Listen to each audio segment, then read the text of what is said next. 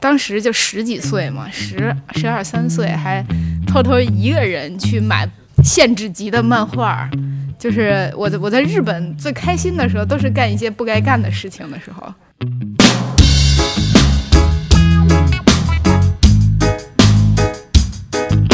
警察带你射击去了啊？对，带我到警察局的那个射击场去练射击。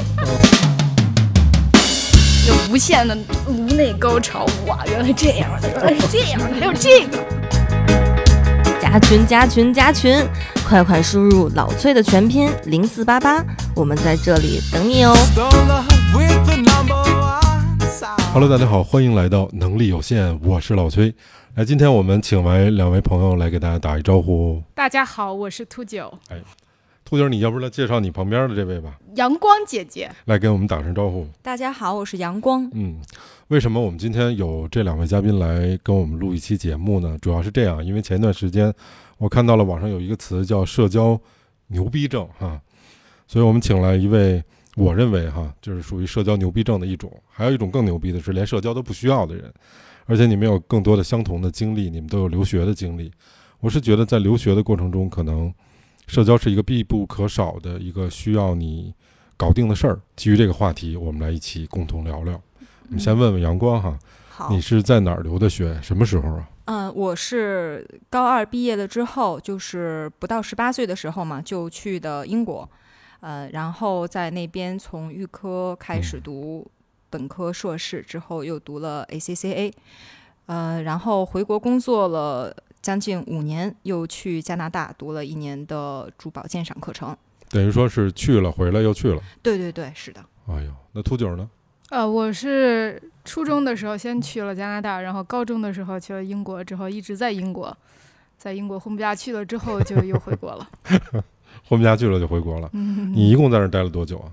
一共在英国待了五年吧，在加拿大呢？加拿大待了两年，一共七年。七年的时间，阳光是待的时间更长一些。呃，对，我在英国待了八年，八年然后在加拿大待了一年。哦，九年，对多两年。那秃九应该是去的时候更小一些哈，我是还有中二病的时候就去了是。吧？你都是在各种混不下去的时候、走投无路的时候选择了是吧？初中开始，然后去到加拿大。对，初中你干了些什么呀？我觉得我没有干什么，但是可能我的教导主任和班主任觉得我干了很多事情。所以这期节目特别有意义，在教师节前后是吧？嗯，哎，说到教师节，昨天就是教师节，我昨天还回到那个我们初中，但是我是去看我另外一个朋友的高中老师。呃，是不是被保安拦下了，说带着刀不让进呢？我去看那个我那个朋友的高中老师途中碰到了一个我的初中同学，我初中同班的同学，他问我要不要去看我们初中班主任，被我果断拒绝。那么大仇呢？初初三三去的加拿大是吧？到那边也是读初三吗？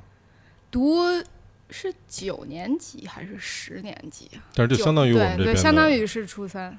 你这么小的时候，你怎么搞定你周边的关系的？你到那儿有认识人吗？学校里面没有啊，什么完全没有，谁都不认识。啊那就是一个在网上著名的这个没有朋友对的对对对，当时还没有在网上那么著名，当时只是没有朋友。啊。那你到那边，你人生地不熟的，呃，最开始好像尝试了社交，就是还有一些朋友，甚至去过人家家地下室看恐怖片儿，嗯，然后后来也不知道怎么回事，就就没有朋友了，因为把人沙发尿湿了是吧？是这意思吗？对，就没有朋友了，然后就开始自己窝在屋里，成为一个网瘾少年，嗯一直到今天。嗯。那阳光呢？你第一次去国外的时候，嗯，我那个时候还好，就是当时的留学中介会帮着事先联系好当地的 homestay。嗯。嗯，因为因为其实那时候也还相当于属于年龄对偏小的小留学生嘛。嗯。嗯，然后住在住宿家庭那边，呃，有老爷爷老奶奶来照顾一下日常起居，嗯就觉得还好。然后呢，大家在一起去上课的时候，因为最开始都需要先读三个月的语言，哦。那然后在语言班儿里的时候，就会认识一些同样刚刚到英国的人。嗯，那我现在有两个关系很好的闺蜜，也还是在那个时候认识的。瞧瞧人家，瞧瞧人家，我我去加拿大的时候，没有就是没有从中国到那个学校的留学生。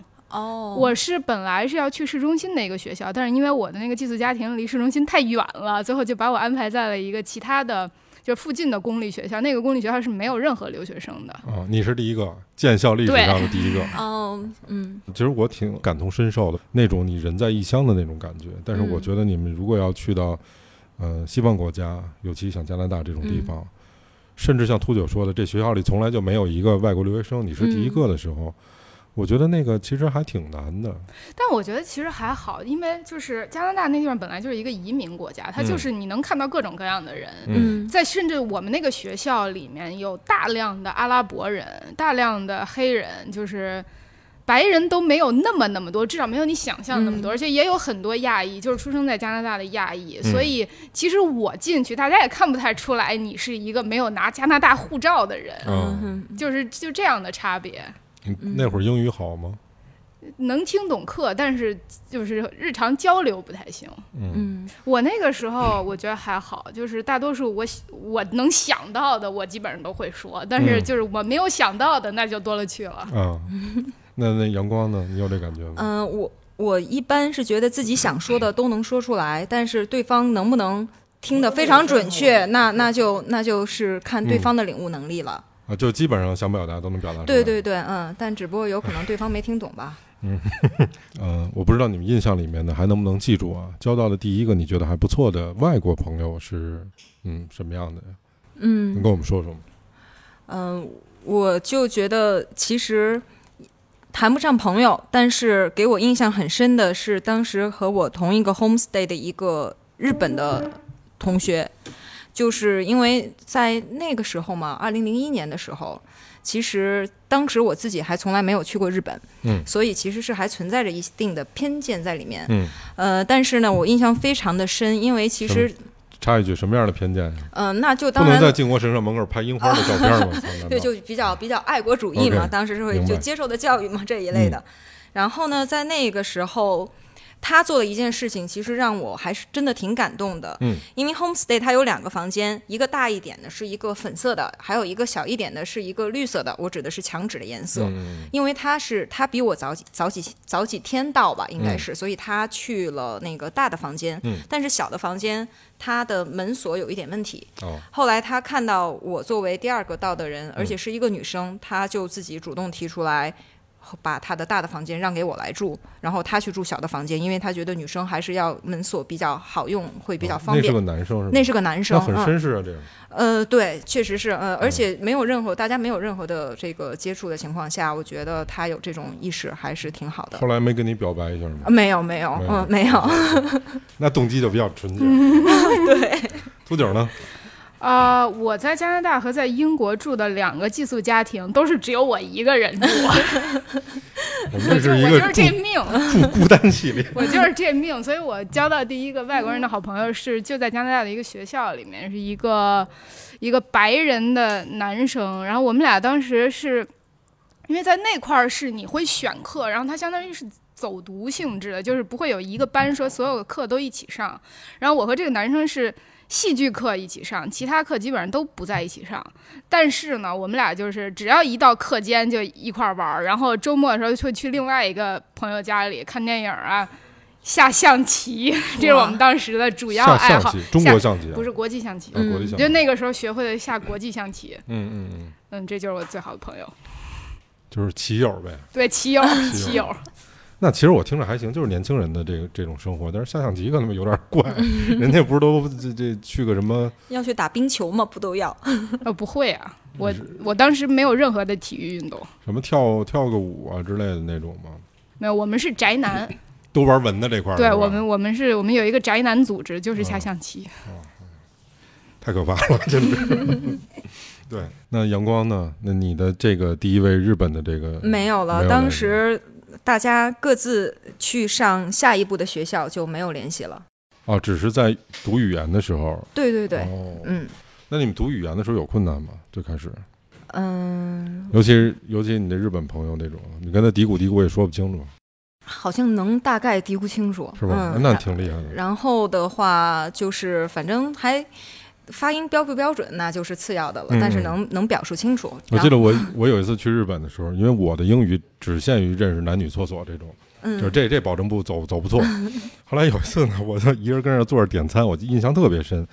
有一个日本大眼睛的姑娘，然后你知道那儿服务员甭管真的假的，人对你特热情嘛，就嗯职业素质很高，嗯过来跟我说一词儿叫 hot，后来我才明白是 hot，他问你要热水，啊，因为他知道我可能在捣鼓或者说看的书啊什么的是中文，他可能知道我是中国人，所以他又知道可能中国人都爱喝对中国人热热水水，对，他说 hot hot 说完半天，我也没听明白，我说什么意思？但是现在日本人英语都很好的。是吗？我前几年去日本，就什么便利店，英语都说的非常非常好。嗯，那是不是因为咱们这边培养的？也有可能就是有一些就是中国留学生在七幺幺里工作。嗯，我有一次去澳大利亚的时候，想去那个水族馆，啊，但是呢，也是人生地不熟，在大马大马路上，你也不知道到哪儿，反正就看那个 Google 那个导航吧，它导航也不是特别准，然后确实是找不着了，我就找那种带华人的样子的人问，嗯。后来我发现去一个地儿，是你肯定能问到的，这地儿叫奢侈品店。哦，对对对，到那儿时候问嗯。问到了一个台湾的一小哥哥，然后人家就是那种还带着北京的俚语跟你说，就他妈那儿，往那儿一拐就到了，特别亲切，你知道吗？然后我说谢谢谢谢，所以这个都是一个特别好玩的经历，就是我我们在出国的时候，嗯，嗯，那你们在那边待了几年，适应吗？这个生活，比如说吃啊什么的这种，包括倒时差呀什么的，我是特别适应，就是一过去之后就特别开心，就嗯。觉得获得了自由。因为我其实当时离开也是，我就不想，我很痛恨这种嗯呃中国的教育制度，嗯嗯，然后也不想参加各种的什么高考，所以没有参加高考，高二就出去了。嗯嗯，所以一到了那边之后，就觉得全是自由的空气，很开心，让我干什么都很开心。然后呢，秃九呢？我也是去了就特别适应，尤其是就饮食这块儿嘛，因为从小就挺喜欢吃西餐的，而且我本身就是一个崇洋媚外的人，所以就就在文化上面上没有说特别不适应的地方。我觉得大概其实这一期节目，你的粉丝可能能听到，我们出个问题：秃九最不爱吃的这个 中 中餐是什么？我好像在我视频里说过，那就看他是不是一直看了。对，嗯嗯，我最不爱吃的就是炸酱面。他不爱吃炸酱面。对，那您呢？好像没有什么不爱吃的，就是不挑食自。己在那边做嘛？嗯，做我做饭还挺好的。哦，是吗？嗯嗯，哎呦，那一会儿可以尝尝。你都会做什么呢？嗯，中餐大部分还是都会做的吧，反正就是自己瞎琢磨吧。嗯，因为我觉得其实做饭这东西，不就跟珠宝设计差不多吗？把东西加一块儿，最后一个是让它好看，一个是让它好吃。就设计师都是这么接地气嘛，是不是？这么比喻嘛？我们都觉得珠宝设计是一个特别牛逼的行业，其实跟炒菜差不多了。是吗？嗯那你这么说，我也能就红的。配配点绿的，配点 白的，是吗？它是颜色上的搭配。颜色上的搭配，颜色质地吧光泽对光泽感啊，然嗯后可能不同的形状啊、嗯之间的一个搭配。那我觉得秃九可能找到人生的另外一个方向了知识类博主啊，没有没有没有知识，没有知识，就是累博主。对，累博就就是累。对他其实做的那些很多的创意菜，我们也都特喜欢。嗯，嗯，垂涎欲滴的，但是没吃着，不知道好吃不好吃。就是好看、那这就是专业了。只是好看。那你们在这个呃，从小的时候去那儿之后，一直到大学，在这整个过程中，你觉得那边的文化和教育给到你们有什么不同的感觉吗？杜九，就是我在那边上学，我第一次发自肺腑的说我喜欢上一个课或者喜欢一个学科，这个是我在国内从来没有体验过的。就是我在国内上小学啊、初中啊，可能成绩有的学科还可以，但是我从来都是觉得我这就是在完成任务，我就是为了考试在学这个东西。但是对我，但我从来都不喜欢，比如说语文、英语、数学、地理什么，我从来都不喜欢。但是我在英国上高中的时候，我发自肺腑的，我就是喜欢英国文学，然后我就特别用心的，因为他讲那几本书，正好就是我最感兴趣的那几本书，都是光头写的吗？那最终都变成了光头。对你能给我们介绍介绍有哪些让你特别感兴趣的？我高中时候最喜欢的作家就是菲茨杰拉德，然后我们正好高一就学菲茨杰拉德的《了不起的盖茨比》，嗯，然后就要写那关于那个的论文，然你后高中就需要写论文吗？就是我们那个考试，就是写论文的考试，哦就是回答一个大问题，那就是就是写论文嘛。嗯然后第二年是学会学戏剧，学的也正好是我当时最喜欢的莎士比亚的戏剧《无事生非》。嗯，然后还有一个你可以自己选书的写论文，我就选的我喜欢的，就是托斯妥耶夫斯基和加缪。嗯，所以就是全程都是在学我喜欢的东西好。家伙，您想这几个人儿哈，这太深刻了，太深刻了。就是我在英国文学课的最后一篇论文写的是对比俄罗斯和法语文学。哎呦，哇，好大的一个课题。是，所以就喜欢这个，然后就一直学的这个。哎，那我其实不太懂啊，就那边不、不考试吗？上大学？考试啊，那你考试的那个内容是就考这些吗？就是我们上高中时候可以会选四门课，嗯然后你最后考试就考那四门就行了。像我选的是你自己选吗？对自己选，完全自己选的。我我选的就是数学、高数、物理和英国文学，就考这四门。数学、高数、嗯物理、嗯英国文学。嗯，您这四门有有两门都不挨着呀？这个数数学、这这说明我文武双全。哦，你自个儿选四门课，对，你感兴趣的四门课，对它在多多大一个宽度里面可以选啊？就比如说它有十好几个吧，可以选的。我记得我们当时就是还有什么媒体，还可以选音乐、选美术，你为什么不选音乐？你说 你为什么不选音乐？因为我音乐太好了，行，好嘞，教不了。是是是，老师疯了是吧？秃九是一个不太会音乐的人，对，但是他身边的所有朋友都特喜欢音乐。哦，我们每次找一个没有朋友的人设就是他，啊，完，全不听会乐音乐的人设也也是。那阳光，那你的这个考学生涯是一个什么样子的？也是这种选选择可以很宽吗？嗯，对，其我们是在上预科的时候，嗯，就是你，比如说我是学经济的嘛，嗯那肯定要学的就是和经济学相关的，嗯嗯。然后呢，那在上经济学的时候，他会也有一些选择，但嗯是也不会说能选的差异有那么的大。那比那你们是读预科的时候就知道大学要学什么了？对，就是当时就选择的就是要读经济相关的，就是比如我的同学可能会有以后要去读商业、读管理的，他们把这个商科的这个或者是社会科学会这么来分一下。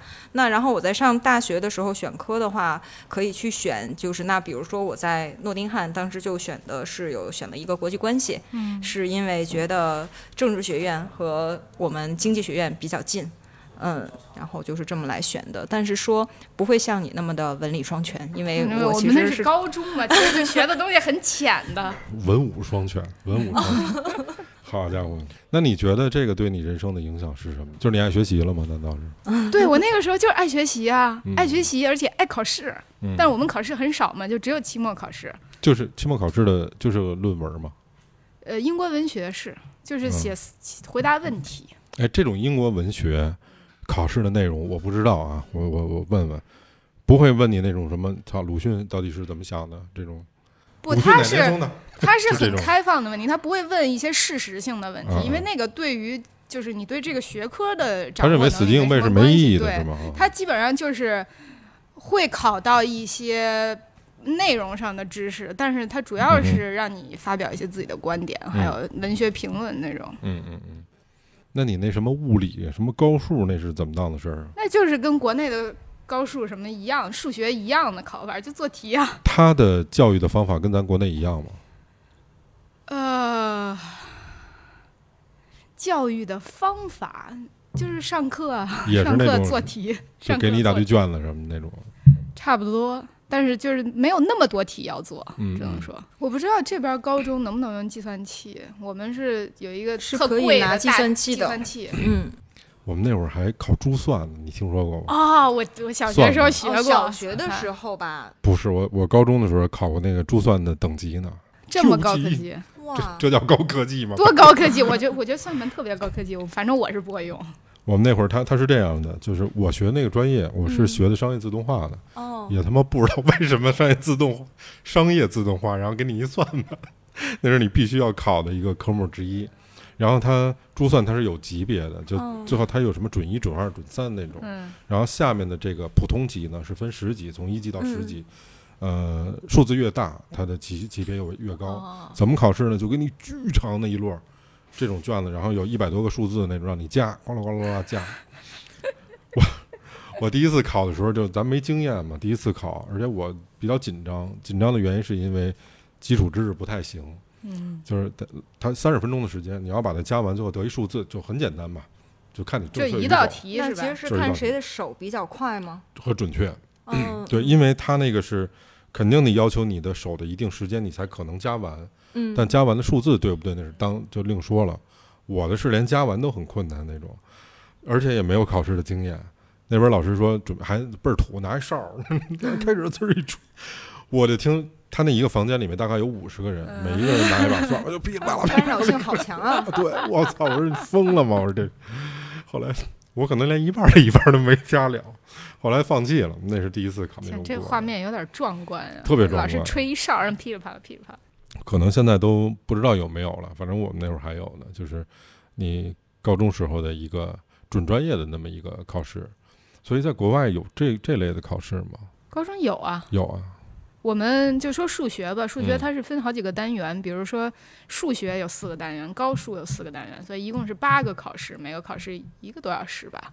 然后就就八张卷子嘛，你嗯每每张卷子都要考，然后其中有几个有几个是要用计算器的，是一个特别高级的计算器，里面带画图功能，各种功能，就好几千块钱一个，按人画民币算。图功能的计算机，就可以，反正可以做图还是怎么样的？我真的我不太记得这件事儿了。我们知道计算器就九个钮儿，再加上那些不是，它那是它那是有一个电子屏幕的，是一个很高级的计算器。哦。我去之前从来您没见过说的那是不是叫 iPad？是不是不是不是不是不是，下面有数的，啊？有数下面可以摁的。哦，好嘞。然后那您上那您还得买一那好几千块钱计算器。对啊，每个人都得买，而且你要没有那个计算器，你就答不了那些题。嗯，对，我记得我们当时还有微积分，有各种乱七八糟的数学的东西，我现在全都不会了，那跟您后面选这哲学的关系在没有关，系，没关系没，关系。我觉得四门科目和我最后学的都没有关系，就是牛逼任性呗，就是是吧？是吧？你瞅瞅给你就乐，文武双瞧给你高兴的样子，哎呦！那我问问阳阳 光啊，那阳光你是奔着这个一个未来想做的事儿选择专业，还是怎么样的？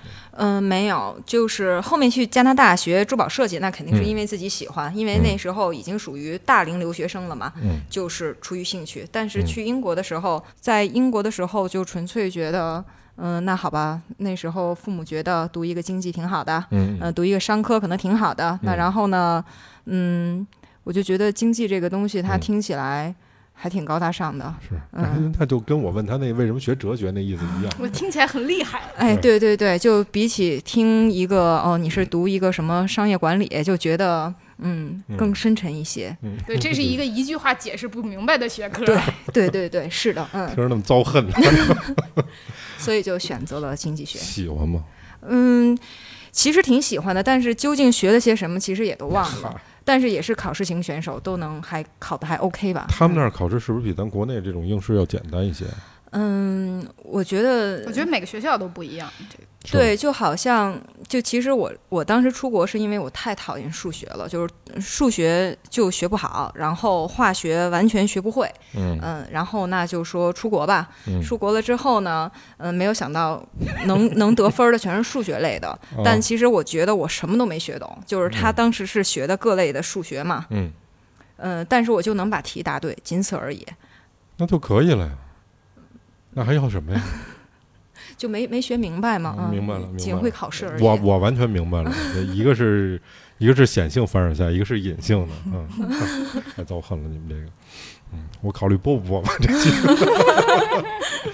对，其实我知道阳光学完了之后回国，然后又嗯去了，对吧？对，为什么选择第二次又去了呢？嗯，因为其实我还是真的挺喜欢，就是英国那边的生活方式的，就是他那边的生活是让我发自内心的喜欢，很觉得很快乐。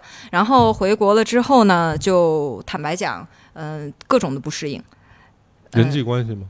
对人际关系嗯就觉得很复杂，嗯嗯。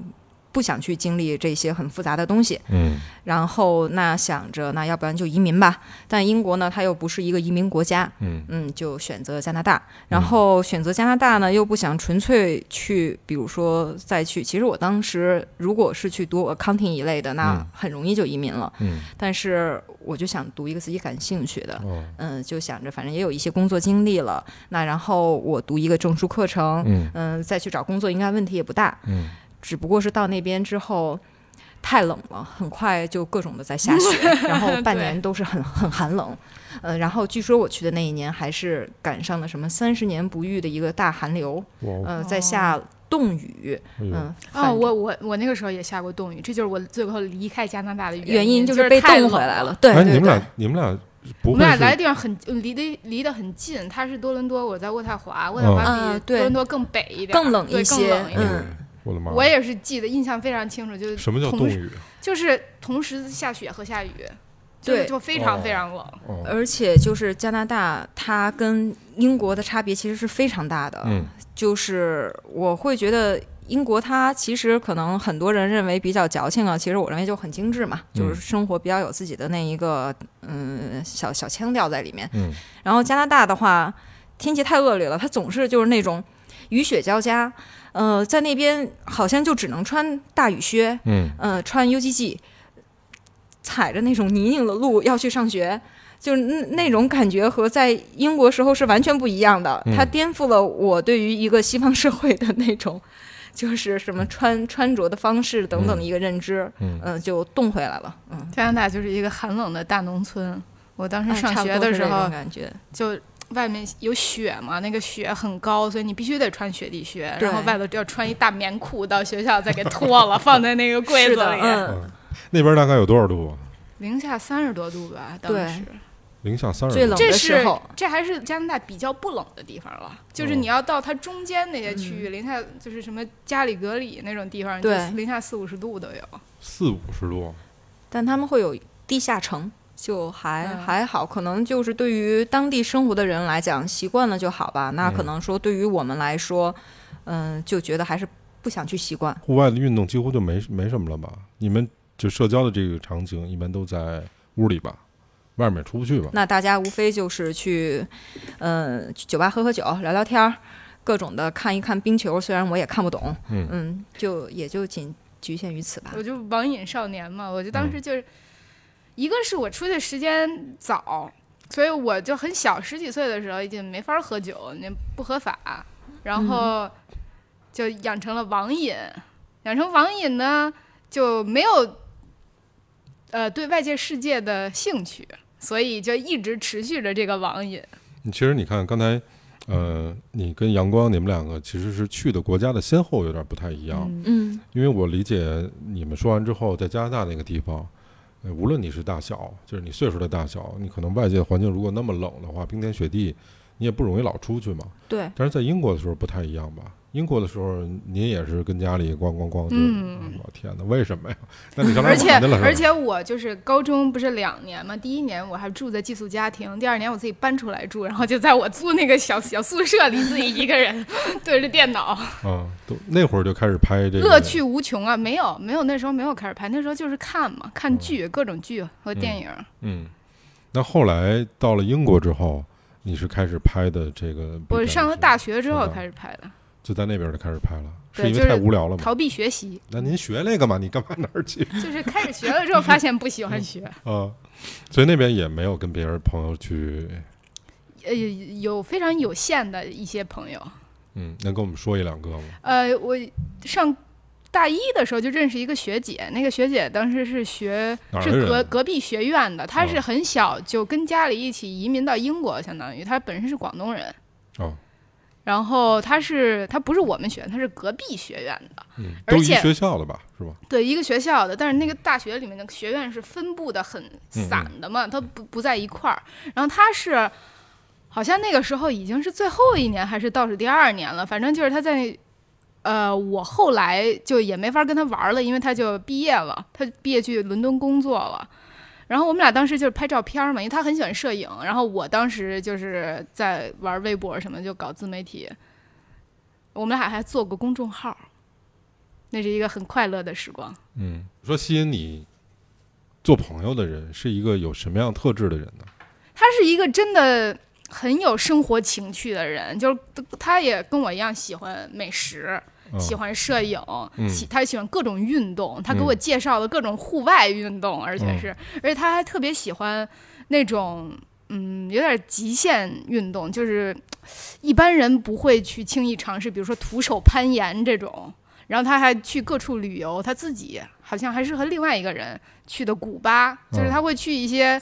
呃，比较危险，但是又非常有意思的地方。嗯我跟他攀过一次，后来我实在受不了了，因为我攀完之后颓了三天，我在嗯床上躺了三天，动不了。嗯，所以呢，这个事儿是是跟人一块儿吸引你，还是这个项目吸引你呢？你说攀岩吗？不是攀岩，对，就是这些所谓极限的这种。嗯 只能说是，如果有人叫我去玩，我会玩一次。嗯啊，就体验一下是吧对？，上次卡丁车的体验还好吗？卡丁车是什么？我可以跟阳光分享一下，就是上次我带秃九去玩一下卡丁车，就在咱们嗯机场旁边有一个卡丁车场。然后呢，我问秃九，我说你是自个儿先开，还是我带你开一圈儿？秃九说那个你带我先开一圈儿吧。我说行。然后开始我说我慢慢的开，然后呢第二圈再开快一点儿。后来我就发现吧，第一圈的时候他这脖子吧还能支撑这脑袋。第二圈的时候，我发现这脑袋有点晃，悠几根儿，这脖子好像不起作用了。我说别出点什么事儿，因为他那卡丁车长声音特别大，所以又戴着头盔，他戴着我也戴着，他喊我，我其实是听不见的。对，对，就是我判断他状态不好，就是脑子乱晃那种。而且另外他脖子比较细，所以可能你不会晃，他会晃。是就前五秒钟非常刺激，非常爽，嗯然后，然后就没没有然后。我中间叫住他，然后他也听不见。嗯，后来说停啊，说这嗯结束了，嗯我就看他起不来了，就 有点晕车了，可能是，是吧？对，然后我就在卡丁车场门口蹲了半个小时。嗯，所以以后卡丁车和攀岩都是不会再尝试的项目了。阳光，我听说是在大学的时候，你去了很多地方旅行，是吗？嗯，大学的时候其实没有去什么地方，我哦是从大学毕业之后就开始了一个人踏上这一个人种对这种这种旅途的这个经历。都嗯去过哪儿？嗯，就是欧洲的国家基本上都去了。嗯，那然后呢，可能就是相对远一点儿的，那就是南美了嘛。南美南美的话，就是说就是中南美洲嘛，那包括就是墨西哥啊、古巴啊这些都去过。然后再南一些的话，那就是智利啊、秘鲁啊，然后就是玻利维亚这些嗯地方也都去过。嗯嗯，可能这个就属于相对远一点儿的吧。嗯你觉得你是一个有冒险精神的女孩吗？嗯，因为其实中南美洲的那些嗯国家不是特别的安全。我属于确实胆儿比较大，因为嗯我就是始终是觉得在旅行中遇到过的一些事情，嗯、还是获得一些比较多的帮助也好，暖心的事情比较多，然后我就会觉得旅行这个是一个感受很好的事情。嗯，虽然也知道可能会存在一些危险，嗯，嗯，探知欲可能大于这个。对对对，是的哦，探知欲很强，因为我嗯觉得像不同的这种文化背景下的一种，呃，看不同的一种美学也好，生活方式也好，嗯，会很好玩。有没有什么特别危险的事儿？呃嗯，就是被偷嘛，我觉得就是被偷啊？在两次被被偷都是在法国，呃，哦但我依然特别喜欢巴黎。嗯嗯嗯，就是？就是当时我们在巴黎的路边喝咖啡的时候，就真的是会有人过来，而且我们还是有着四五个朋友一起坐在路边，嗯呃，钱包放在旁边，他走过直接就是。就就直接拿走了。他哎是，嗯然后呢就走得很从容。当他已经走出还挺远了，然后我们才意识到，说说说是不是刚才那人拿走钱包了？就我们都没有反应过来。然后呢我说，嘿操，拿走一个对，是你的钱包吗？他说哎，是不是钱包被拿走了？看着比然后才赶快去追。啊。但这个钱包就拿到了。然后嗯我自己的时候，是我已经上了车，然后呢，就是从机场上来的那个到市区里面的小火车嘛。有人跟我一起上来，然后各种的找我问路，然后我还觉得很奇怪呢。我说我嗯看起来也不像是法语很好的样子，为什么要嗯找我问路？我就在那儿很很认真的给他们再去解答，应该到嗯哪一站哪一站。就在这个时候，嗯、哦，我的他就其中有一个人就把我的钱包从包里拿走了，然后我当时还觉得好奇怪，为什么一开车这两个人就都下车了呢？嗯我以为我给他们解释错了，我表示还很很内疚，就是没有解释明白道歉去。了，对不起，对不起。对，然后我就我还使劲儿在，哎，就是想把那个车门开开，再让他们上来嘛。然后人家把你钱包拿出来，对，后来我达才走着走着就发现钱包。没有了，我才明白哦，原来他们是就是其实是一对对组团对呀、对呀、骗子于是，但是我的所有的这些就是包括当时是我在那时候是住在英国了嘛，已经又回到英国的时候，短期的又居住了一段，钥匙全都在那个钱包里，所以我又跑返回到机场去找。但虽哦然这个事情很不好，但是机场的工作人员他们帮我在垃圾桶里找到了钱包，然后这个小偷他们也只是把现金都拿走了。哦，嗯，钥匙啊，包括我的证件，还都给我留在钱包里，然后把钱包扔到垃圾桶，所以也还是挺善良的。啊 善良的小偷，你觉得你是一个感性的人还是理性的人？那要看感性和理性是什么意思。最烦人就是这种人。我们普遍大众意义上认识的感性的人，比如说你会看一个电视剧，比如说演的比较狗血或者煽情的时候，你会感动吗？哭吗？或者你看对煽情的时候我很少哭，但是我有其士比亚那他的种，那种，哎呦，我会我会因为一个东西特别好，嗯，而且我觉得我可能写不出来而哭，但是我不会您那，是属于跟自个儿较劲的，但是我不。会因为说这个东西写的特别好、特别感人哭。那基本上是个理性的人吧？嗯，嗯，那阳光呢？呃，我曾经是特别感性的人，然后但是随着年龄和经历的增长，会慢慢的一些思维方式会理性一些，但是从本质来讲，肯定是偏感性的，就好像说哭不哭的这个事情。嗯那到现在呢，不管是一些那文学作品也好，电影也好，就是遇到的一些感动的小事儿也好，都是容易很感动的。嗯这里面有一个特别好玩的问题啊、嗯我们待会儿问秃九，因为这事儿我没跟他聊过，不了解。嗯，男生一般会对女生做一点什么事儿，会让女生感动？我喜欢一个人都是他如果长得好看，刚好在我审美的点儿上，我就喜欢了。然后如果不在这个点儿上，他做什么，我觉得都 都没有感觉。嗯嗯，，什么样的算长得好看呢？哎呀，长得好看的呀，嗯呃，喜欢头比较滚圆滚滚的，头型比较饱满的，就像坚果一样的头的。坚果一样的头，像核桃一样的头，是方块疙瘩吗？我去，好家伙！坚果一样的头。嗯，不喜欢眼睛太大的，就总总之就是会有一些自己的审美在里面。我有一次做节目的时候，那次是跟秃九的妈妈嗯一起，小卓姐。后来小卓姐说，那个布鲁斯威利斯那个嗯样子，他妈说她特喜欢光头。性感，光头哦性感。你刚才一环一形容，我的脑子里面就出现了。对，其实就包括像杰森斯坦森他们那种型头，就都是倒不一定要是光头啊，但是他肯定后脑勺是饱满的。对，因为可能我怎么那么多要求啊？还得后脑勺是饱满的。因为我自己后脑勺是扁的，所以我就会特别关注别人的后脑勺长成什么样子。嗯，左叔，你后脑勺饱满不还可以是吧？所以这这所以对别人的喜好都是弥补自己的缺陷嘛。有时候可能是这样的。嗯，秃小九同学呢？我对外貌倒，就反正现在是对外貌没有什么硬性标准。小的时候肯定是只喜欢一个样儿的，然后就是所有人都要求要长成那个样才行。现在哪个样啊？那个样 呃，他又开始标准是 什么我我也我肯定也喜欢后脑勺后脑勺饱的，满。哎呦，看来现在后后脑勺饱满后脑勺是一个饱满，嗯，你们女孩看什么后脑勺？后脑勺饱满，深眼窝，高鼻梁。嗯，那我我总觉得我们怎么喜，我可能就眼窝喜欢浅一点的吧，就是 剩下的好像喜好还挺一样的。大猩猩后脑勺特别饱满，绝对深眼窝、高鼻梁，薄嘴唇，我小时候喜欢薄嘴唇的，要求忒他妈高了 各种要求，嗯肩宽腰细，嗯屁股翘，嗯！就就是要说要求太多了，您这是奔男宠找，那不像奔男朋友找，我听着是。要求太多了。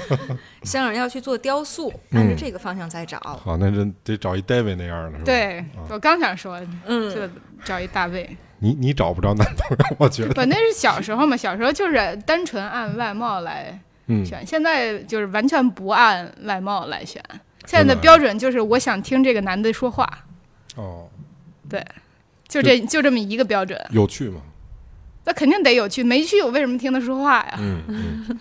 哎，现在关键疫情也没办法各种出去玩嘛。嗯，这个倒是。对，就是其实就是在旅行的过程中，真的能开发到自己一些自己都没有想到的技能。那比如说，我其实是去学潜水的时候，我发现自己极度恐水，然后同班的其他人全都考下来证了，我最后也没有考下来证。一到一要下水就想要害怕了。对对对，嗯。哦但是我发现自己很擅长射击啊，就因为当时等会儿擅长什么射击？很擅长射击，哦然后因为我在菲律宾学潜水的时候，嗯呃，又丢东西了，把自己带的珠宝都丢了，然后呢，就各种的跑当地警局去立案调查，然后呢，跟警察就还聊得挺开心的。于是呢，警察带你射击去了。啊，对，带我到警察局的那个射击场去练射击，哦那是我第一次去摸真枪。绝对是社交牛逼症。警察，你都跟警察怎么聊的？他能带着你去？对，就是可能他他他觉得他可能觉得我挺可怜的吧，就是把东西给丢了，还要大半夜的去录笔录。发了一把枪，痛快痛快。然后呢，就就就聊到了，然后又又知道是来学潜水，又没学会，嗯。呃，然后别人都要去潜水了，我又不敢下水，嗯。那就去射击，然后就带到了那个他们的训练场嘛，可能对于他来说就是很方便的一个事儿，嗯，然后就去射击，就发现打的好准啊，嗯嗯，这个是之前完全不知道的，如果没有这个经历，我不知道自己擅长做这个事情。嗯，菲律宾的警察这么随和，随便就把人带到射击场去了。很小很小，宿务旁边的一个小村子里真是真枪的，真枪真弹，那嗯。虽然说是很，是但是他的那种射击场很简陋的户外的射击场，嗯，然后那个但是有有棚子遮着啊，也不会被太阳晒到什么的，还挺好玩的小手枪，然后包括这个长的这种，这叫什么冲锋枪吧，还是什么哦步枪这都能玩儿，都能玩的，嗯。要钱吗？呃，要钱的，哦嗯，要钱。它，但是它，我印象中是很便宜的这个东西。但如果是在国内玩枪的话，不是他们这个是对外开放的吗？不是，它是警察局的训练场，警察局训练场，警察也得付费是吗？我得付费。就是我作为我要用他的子弹嘛，我要去付子弹的钱。但是它哦不会存在着什么门票，这些是没有的。就是那我对，警察还嗯，挺会赚钱的。嗯这不是会赚钱，这还是说这社交牛逼症的这事儿。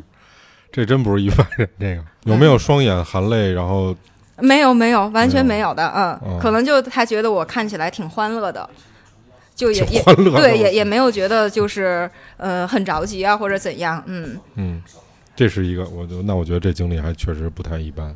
嗯，所以其实要是能旅行的时候，嗯你只有跳出自己的这种嗯舒适的生活圈儿，可能才能开发一些好玩的事情。嗯，秃顶儿，你爱旅行吗？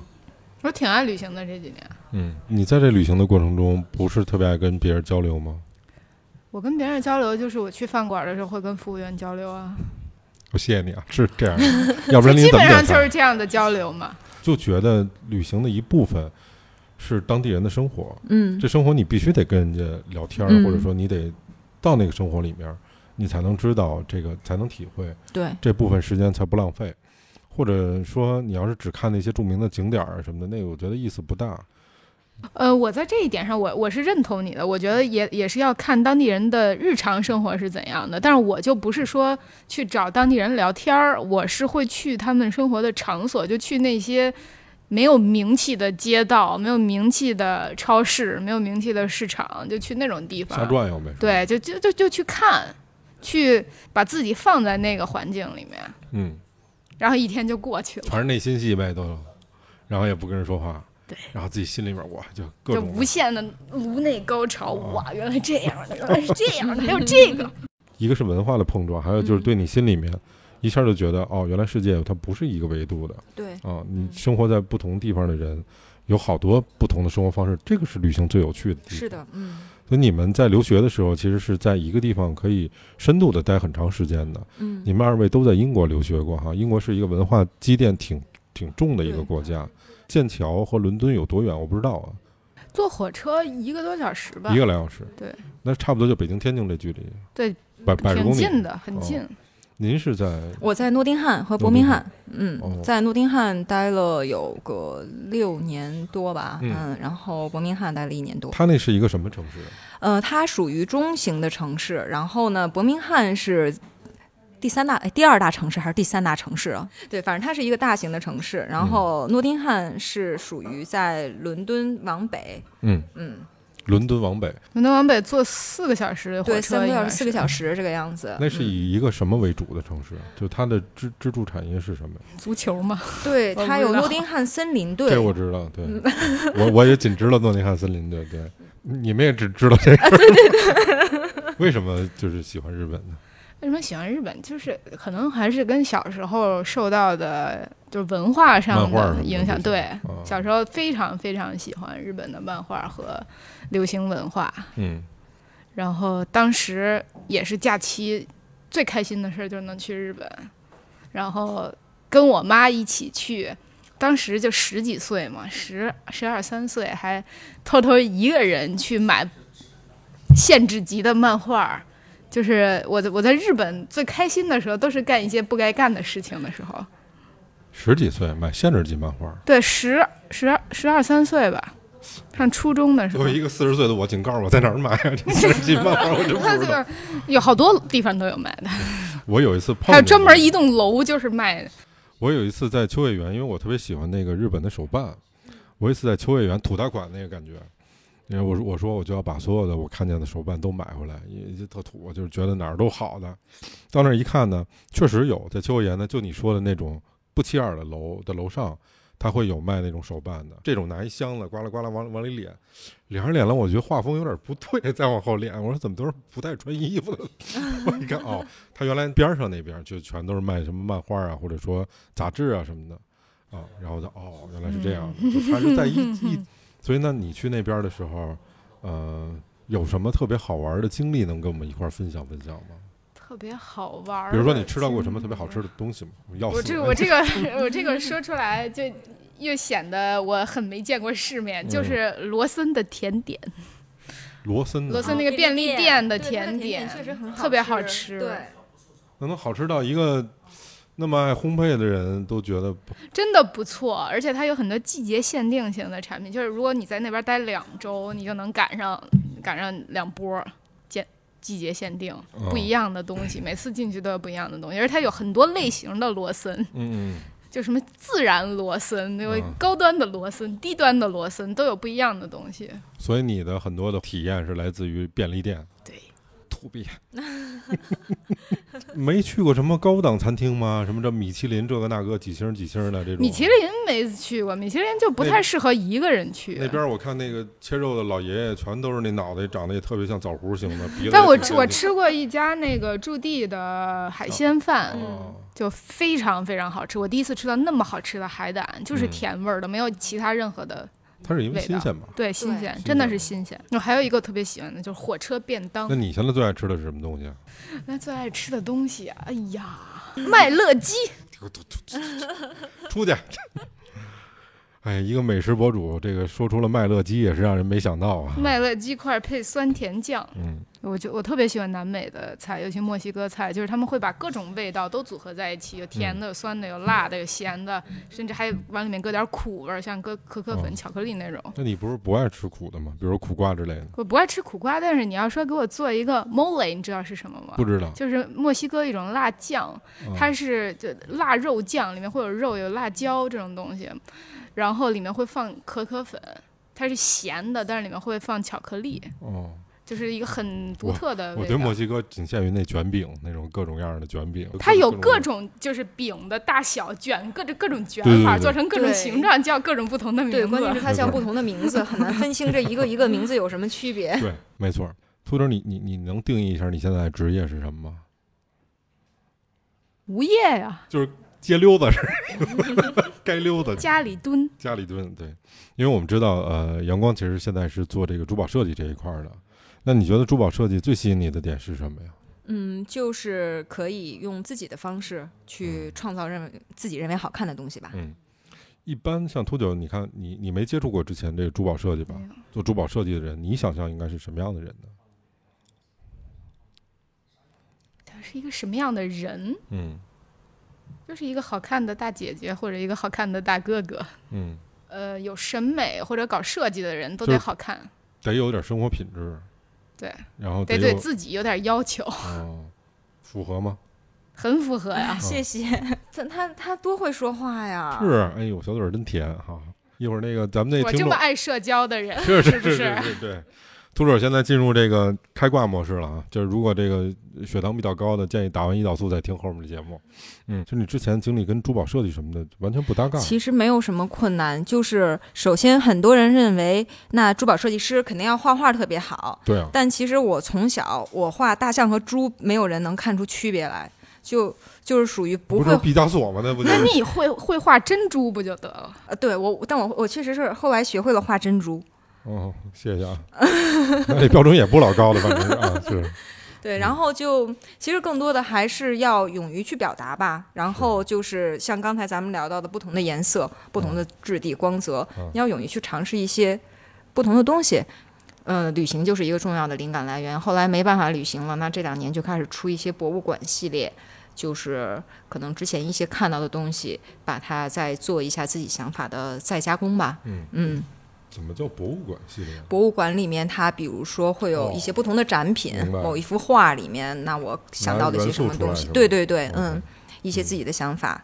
然后可能还会有一些从一些艺术作品来说，那就看展的时候，比如一些，呃，去年做了一个系列，就是乌雷的展，他去年不是，嗯嗯、就就走掉了嘛，嗯嗯、所以就想着那有没有一些他的作品可以变成珠宝，嗯，嗯，哦，就这种转化的感觉其实很有意思很有，想法。嗯，嗯，那在这些珠宝里面，你设计出的一个样式里面配什么样的宝石，它有一个在这个行业里面规定的讲究吗？